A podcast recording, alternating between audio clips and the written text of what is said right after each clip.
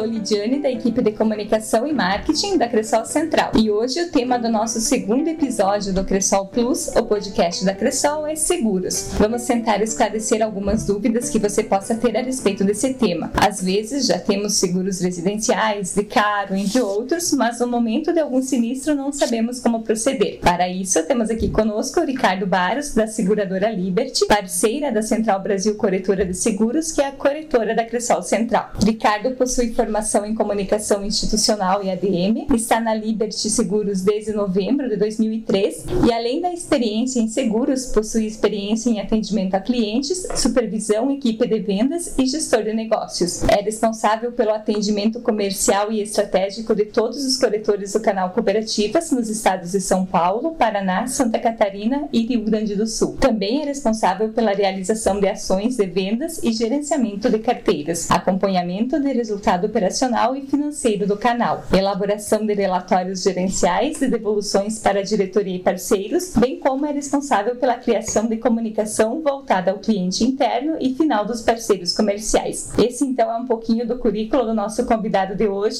Olá, Ricardo, obrigado por ter aceito o nosso convite para esclarecer algumas dúvidas sobre seguros. Primeiro, eu quero agradecer, Lidiane, em nome da Liberty Seguros, o convite que foi feito a nós, né, pela Central do Brasil Corretora e pela Central, para participar desta conversa, nesse bate-papo e falar um pouquinho sobre o mercado segurador. Então, Ricardo, antes da gente entrar propriamente no assunto seguros, claro. eu gostaria que você diferenciasse uma corretora de uma seguradora. Tá, é, eu vou tentar explicar de uma forma bem simples. Seguradora é uma empresa, né, uma empresa que tem autorização da SUSEP. SUSEP é a Superintendência Nacional de Seguros, é, privados, na verdade, para assumir o risco que um segurado tem. Então, por exemplo, ele tem um automóvel ou uma residência que tem um valor estipulado e a seguradora assume o risco. Ela cobra um valor para assumir o risco caso de um sinistro, tá? E o corretor, o seu papel principal é representar o segurado na contratação de um seguro, seja ele de pessoa física ou jurídica. E hoje a corretora é a empresa que tem autorização para comercializar seguros no Brasil. E entrando então agora no tema seguros, Sim. de forma geral, assim, então o que a pessoa que vai contratar um seguro, independente de, de qual for, né, deve observar para ter certeza que esse seguro é bom? Boa pergunta essa. É, é importante que cada segurado, cada associado, observe primeiro qual é a sua real necessidade, seja de um automóvel, de uma residência, um seguro de vida, um seguro empresarial, né, ou patrimonial. Ele tem que olhar qual é a companhia que ele vai trabalhar. Se é uma companhia idônea, se é uma companhia que tem algum processo dentro da SUSEP, que é onde ele consegue consultar como que ela está lá dentro. É ficar atento quais coberturas ele vai contratar para que ele não tenha um seguro que seja abaixo do que ele precisa ou acima do que ele precisa, porque ele vai pagar um valor maior sem necessidade. E assim, pesquisar muito, pesquisar muito e ficar de olho em qual e ter um corretor, claro, né, responsável, um corretor idôneo que possa fazer essa contratação para ele. É isso é muito importante. E em caso de algum sinistro, é, qual que é o prazo que eu tenho para comunicar esse sinistro? O prazo hoje, eu vou falar um pouco da, da, do prazo que nós temos dentro da Liberty, tá? Então, vamos falar assim, a gente tocando mais no automóvel, no residencial, o sinistro em si é o, é o problema ocorrido. Vamos dizer, no automóvel, uma batida, um roubo, na residência, um dano elétrico, ou um roubo, ou um alagamento, um destegamento, algo assim similar. É importante que eles façam o o quanto antes para que ele tenha indenização mais rápido. Mas o prazo hoje da Liberty é de até um ano para ele poder comunicar esse sinistro. Ele tem esse prazo bem flexível. E como que são pagas essas indenizações? Como funciona? Tá. É, a indenização é feita assim. Vamos lá então, um processo de sinistro. Vamos colocar um exemplo de um automóvel. Segurado teve uma colisão, uma batida com seu carro, independente se ele for ou não o culpado. É, a companhia pede para que ele comunique o quanto antes esse processo de sinistro. Então ele vai ligar no 0800 da companhia, vai informar o que aconteceu. A companhia vai fazer uma análise desse processo como um todo, vai checar a documentação, as parcelas da pólice, se está tudo ok, e vai pedir uma relação de documentos para ele. Se for um sinistro de perda parcial, o que, que é? Uma colisão que atinge o valor de franquia. E a gente vai falar também um pouco sobre franquia lá na frente. É, atinge o valor de franquia, vai levar em uma oficina, a oficina vai fazer uma avaliação dos danos, um orçamento, vai contatar a seguradora, a seguradora faz a conferência desses, dessas informações, né, do prejuízo ocasionado e vai liberar para que a oficina faça o reparo. Então, assim, se for um roubo, por exemplo, o segurado ele tem faz a comunicação de sinistro, a companhia vai pedir alguns documentos, tá, para ele e ele vai depois de toda a documentação entregue na seguradora e protocolada, a seguradora tem um prazo de até 30 dias para pagar. Então, esse é o prazo para o roubo. Quando é uma colisão de perda parcial, envolve outros fatores. Por exemplo, o carro entrou na oficina hoje, é, o perito faz uma pré-análise, ele olha ali, por exemplo, a lataria do carro e começa a desmontar o motor. Então, ele dá um prazo de uma semana. Ah, mas eu preciso agora mexer no motor do automóvel. Esse prazo de uma semana pode virar duas semanas. E disponibilidade de peças, porque a companhia, a Liberty, só trabalha com peças originais na montadora. É, a distância, de repente, essa oficina onde, onde ela fica. Então, o prazo médio é de 15 dias, 15 a 20 dias. Isso tudo dentro do normal. É importante falar que para a Liberty e no mercado segurador como um todo, o cartão de visita de uma seguradora é o momento do sinistro, porque é quando o segurado realmente conhece o que ele comprou. Então, aquilo que ele pagou, será que funciona? Para a companhia, o quanto antes esse carro for consertado e devolvido para o cliente, é melhor porque ela passa uma boa imagem, ela paga um valor menor para a oficina, ela atende o segurado a contento. E no caso de roubo, é a mesma situação. O segurado vai lá, faz um boletim de ocorrências, entrega a documentação, estando tudo ok no processo dele, na pólice dele, a indenização sai em 10, 15 dias no máximo. Já que comentamos, entramos no assunto de seguro de carros, você já comentou um pouquinho, mas vamos Sim. reforçar. Eu estou no trânsito lá e bati num carro ou alguém bateu em mim. Sim. Quais, qual é o primeiro passo? Quais são os passos para você acionar o teu seguro? Tá, então vamos colocar as duas situações onde o cliente é o causador do acidente e num segundo momento onde ele sofre uma colisão por um terceiro, que a gente chama assim. Então, eu bati no carro de alguém.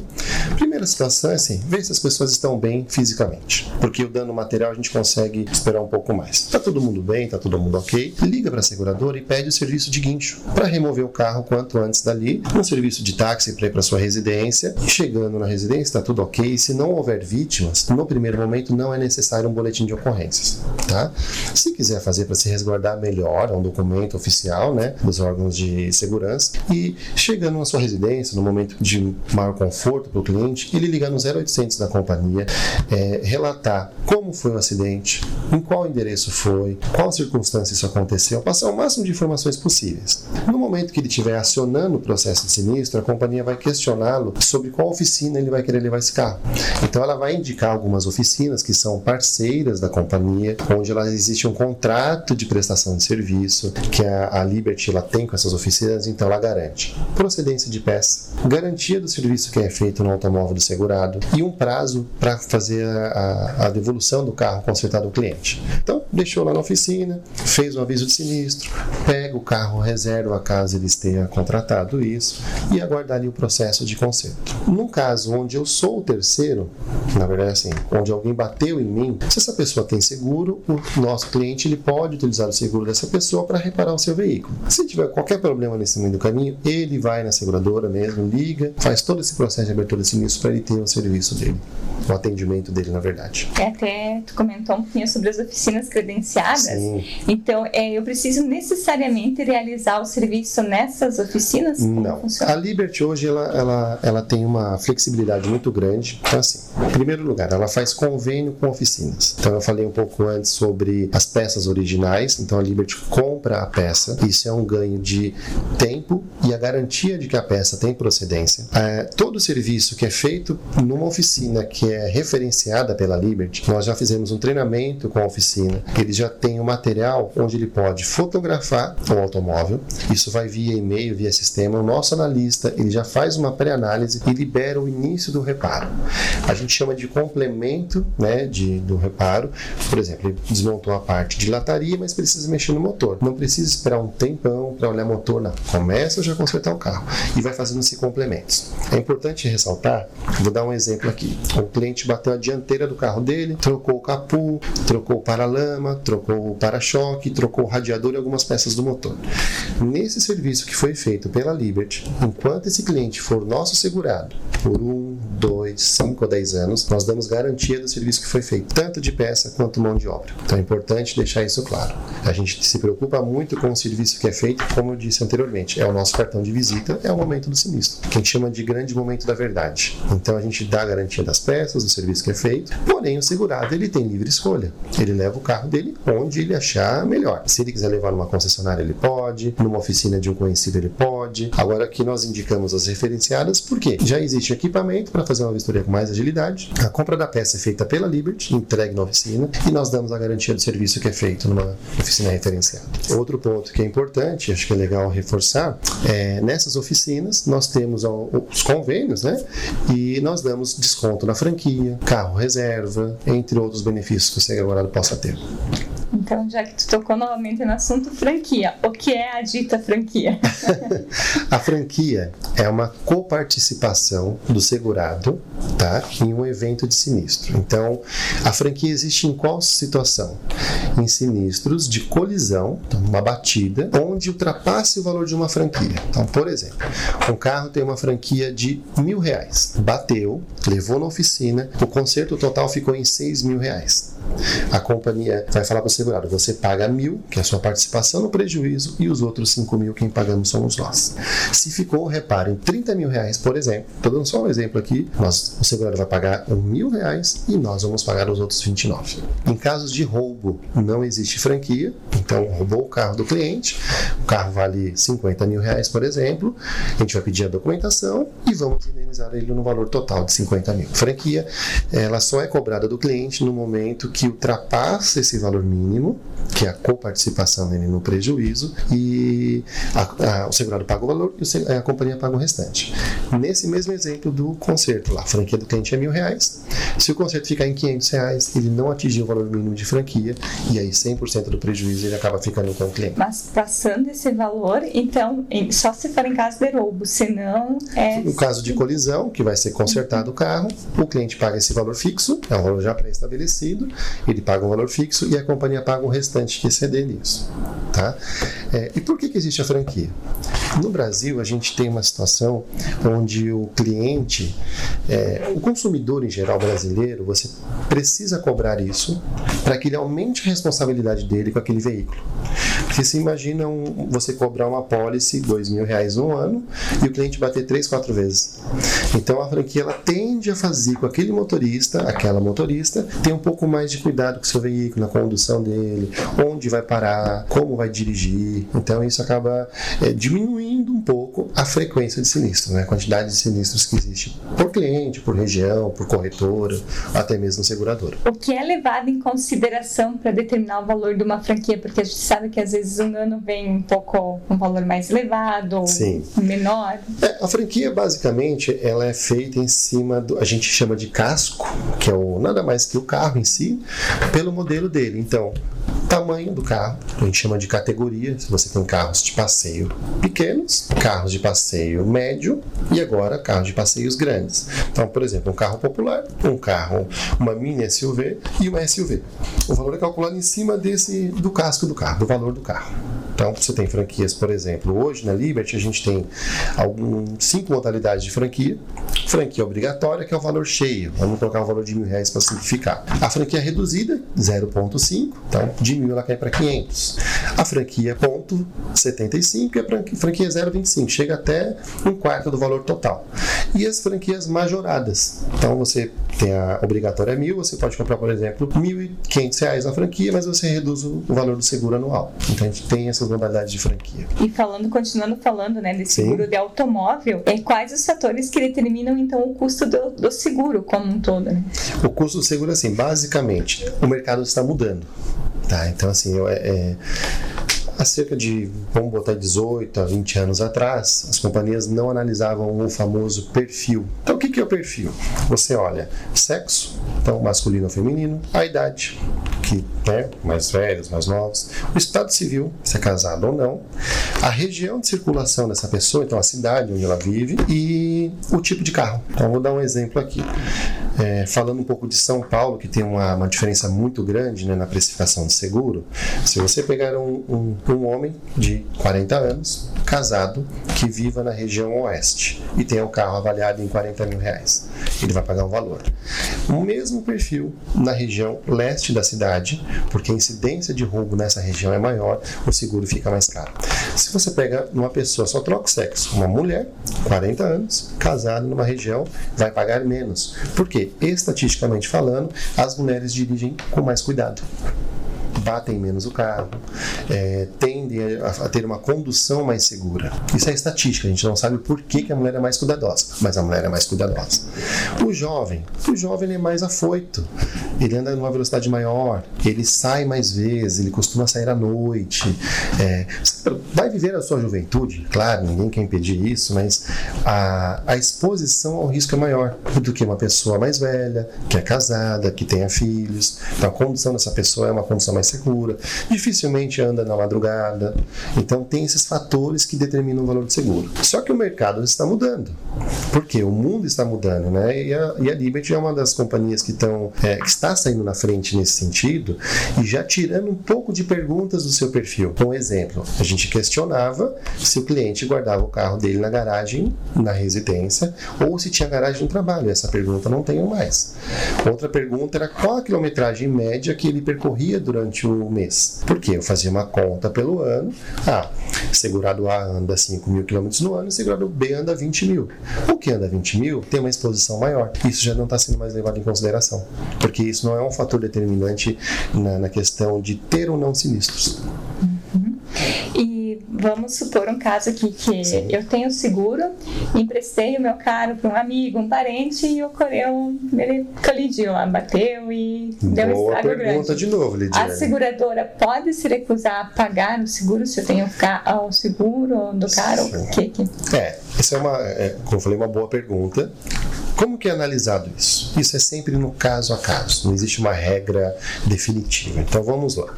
Eu tenho um carro, você é uma parente minha distante, veio passar férias na minha casa. Você não, você não mora comigo, você mora em outra cidade, outra situação e está ali passando férias. E aí eu peço para você, ah, posso ir no mercado fazer compra? Eu vou pegar seu carro. Tudo bem, você pega meu carro, vai lá e bate, por algum motivo, tá? O que, que a companhia vai ver? Reside com o cliente, com o segurado? Não. É uma condutora é, frequente? Não. Ela pegou o carro esporadicamente? Sim. Numa situação dessa, a companhia vai e paga o sinistro. Agora, uma outra situação. É, você tem entre 18 e 24 anos. Pode ser prima, tio, amigo que seja, mas mora com o segurado. E no perfil eu declaro que não existem pessoas que residam comigo nessa faixa etária e que não usam o carro. E você pega o carro. Isso pode, não é que vai, mas pode ocasionar uma negativa de sinistro. Por isso é muito importante que quando o cliente, né, o associado, for contratar o seguro, ele fala exatamente como é que ele usa. Porque o seguro, a gente não comentou, mas é um contrato de boa fé. A corretora, no caso a cooperativa, vai questionar o cliente. Reside pessoas entre 18 e 24 anos? Ele vai falar que sim ou que não. Tá, reside. Ela usa o carro? Sim ou não? Então é um contrato de boa fé, onde a pessoa, passando as informações corretas na hora da contratação, na hora do sinistro vai ser avaliado isso, e se tiver tudo ok, a seguradora vai pagar assim é, o sinistro. Seja ele um roubo ou seja uma batida. Existe alguma diferença, tu comentaste aí, que se a pessoa mora na mesma residência, mas ela não tiver nessa idade de 18 a 24 anos, tem alguma diferença? Não, nessa, na Liberty, né, na nossa análise de precificação, não. Então vamos colocar uma pessoa de 30 anos que viva na mesma residência. A gente nem pergunta, e se ela usa o carro esporadicamente, também não tem nenhum problema.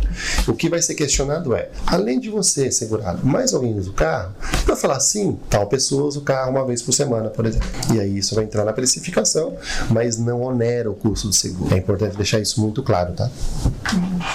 É, e se eu trocar o meu carro durante a vigência do seguro, eu como que eu procedo? Outra boa pergunta. É, a gente chama isso de endosso.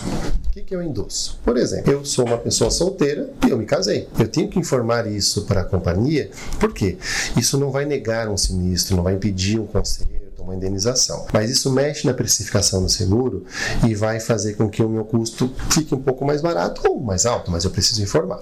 E quando eu troco de carro, Vamos você tem um carro A, passaram-se seis meses, você trocou por um carro de um outro valor, uma outra categoria, um ano diferente.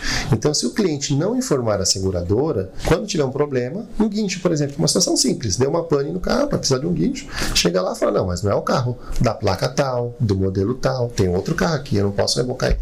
Então, é de suma importância que qualquer alteração, seja de estado civil, de endereço, de modelo de carro, que o cliente comunique né, a cooperativa, a corretora, para que ela possa fazer este endosso.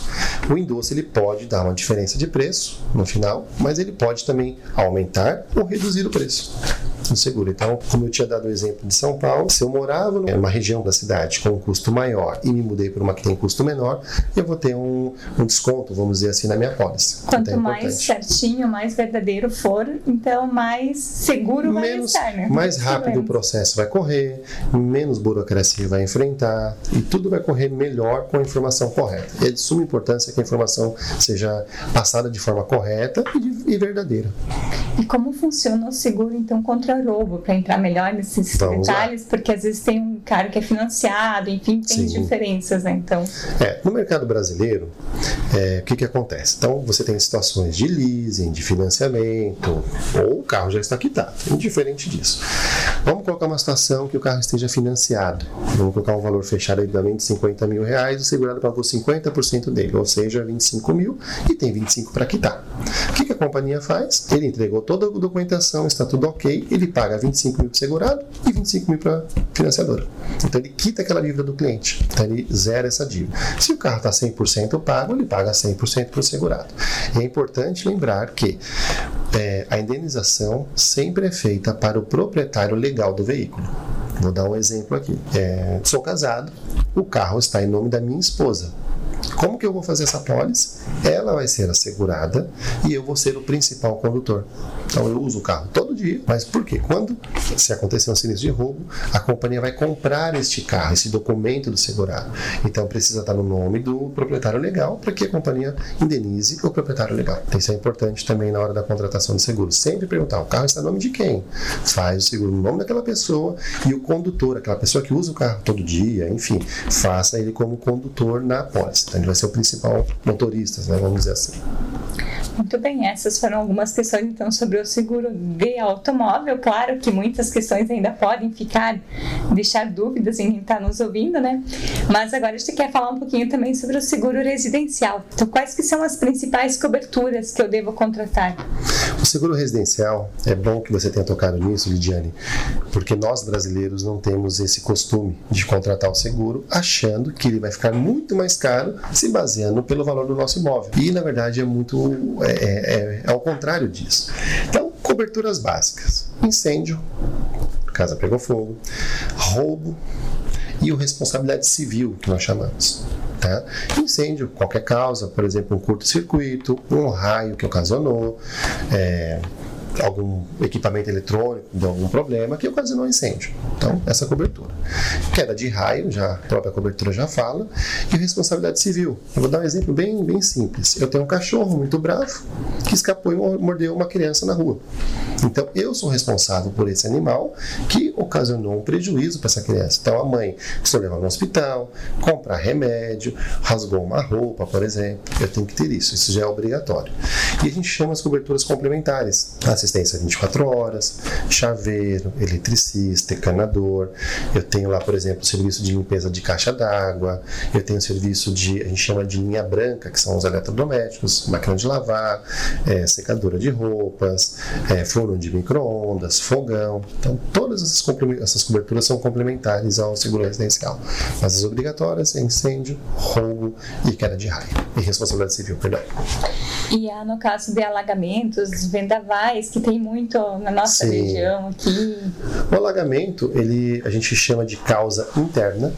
Então, por exemplo, se for uma casa e estourou um encanamento e foi lá e alagou uma sala, estragou carpete, estragou é, algum móvel, existe uma cobertura para isso. Quando é causa externa, por exemplo, um rio subiu a água demais e entrou na casa, a gente não contrata esse tipo de cobertura porque algumas regiões a gente teve é, tem alguns problemas e isso não tem como comprovar certas situações.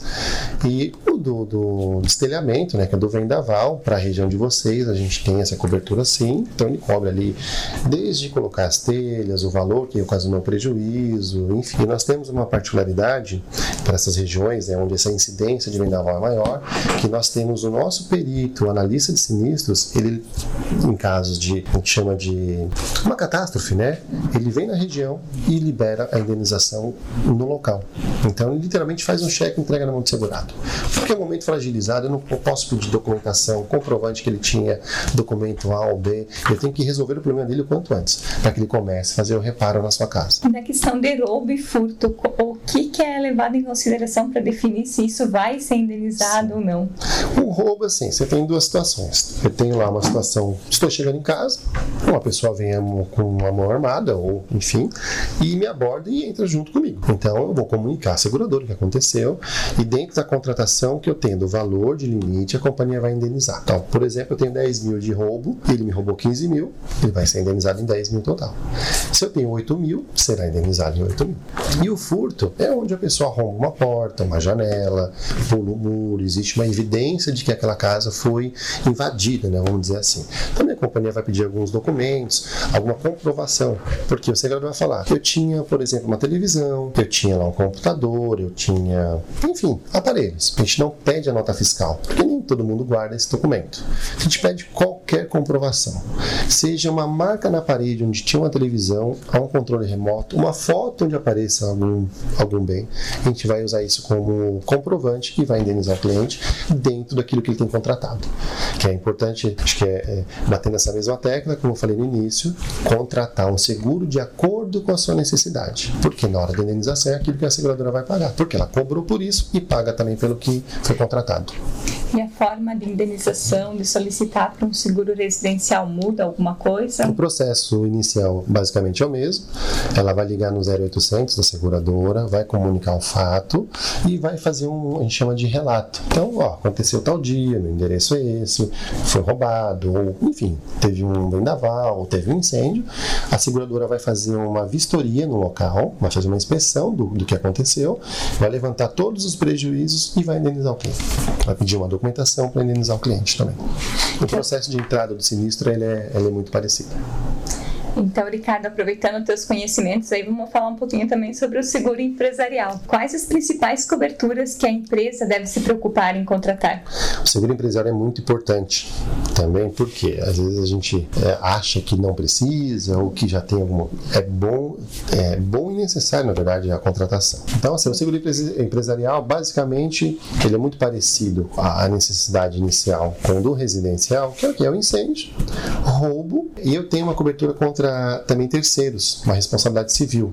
Por exemplo, eu tenho um consultório de dentista. Então, o que, eu tenho que fazer o seguro? Dos equipamentos que eu tenho lá dentro. Do seguro de roubo. Um seguro caso eu faça algum, alguma coisa errada ali com o meu paciente, eu tenho que ter um seguro para isso.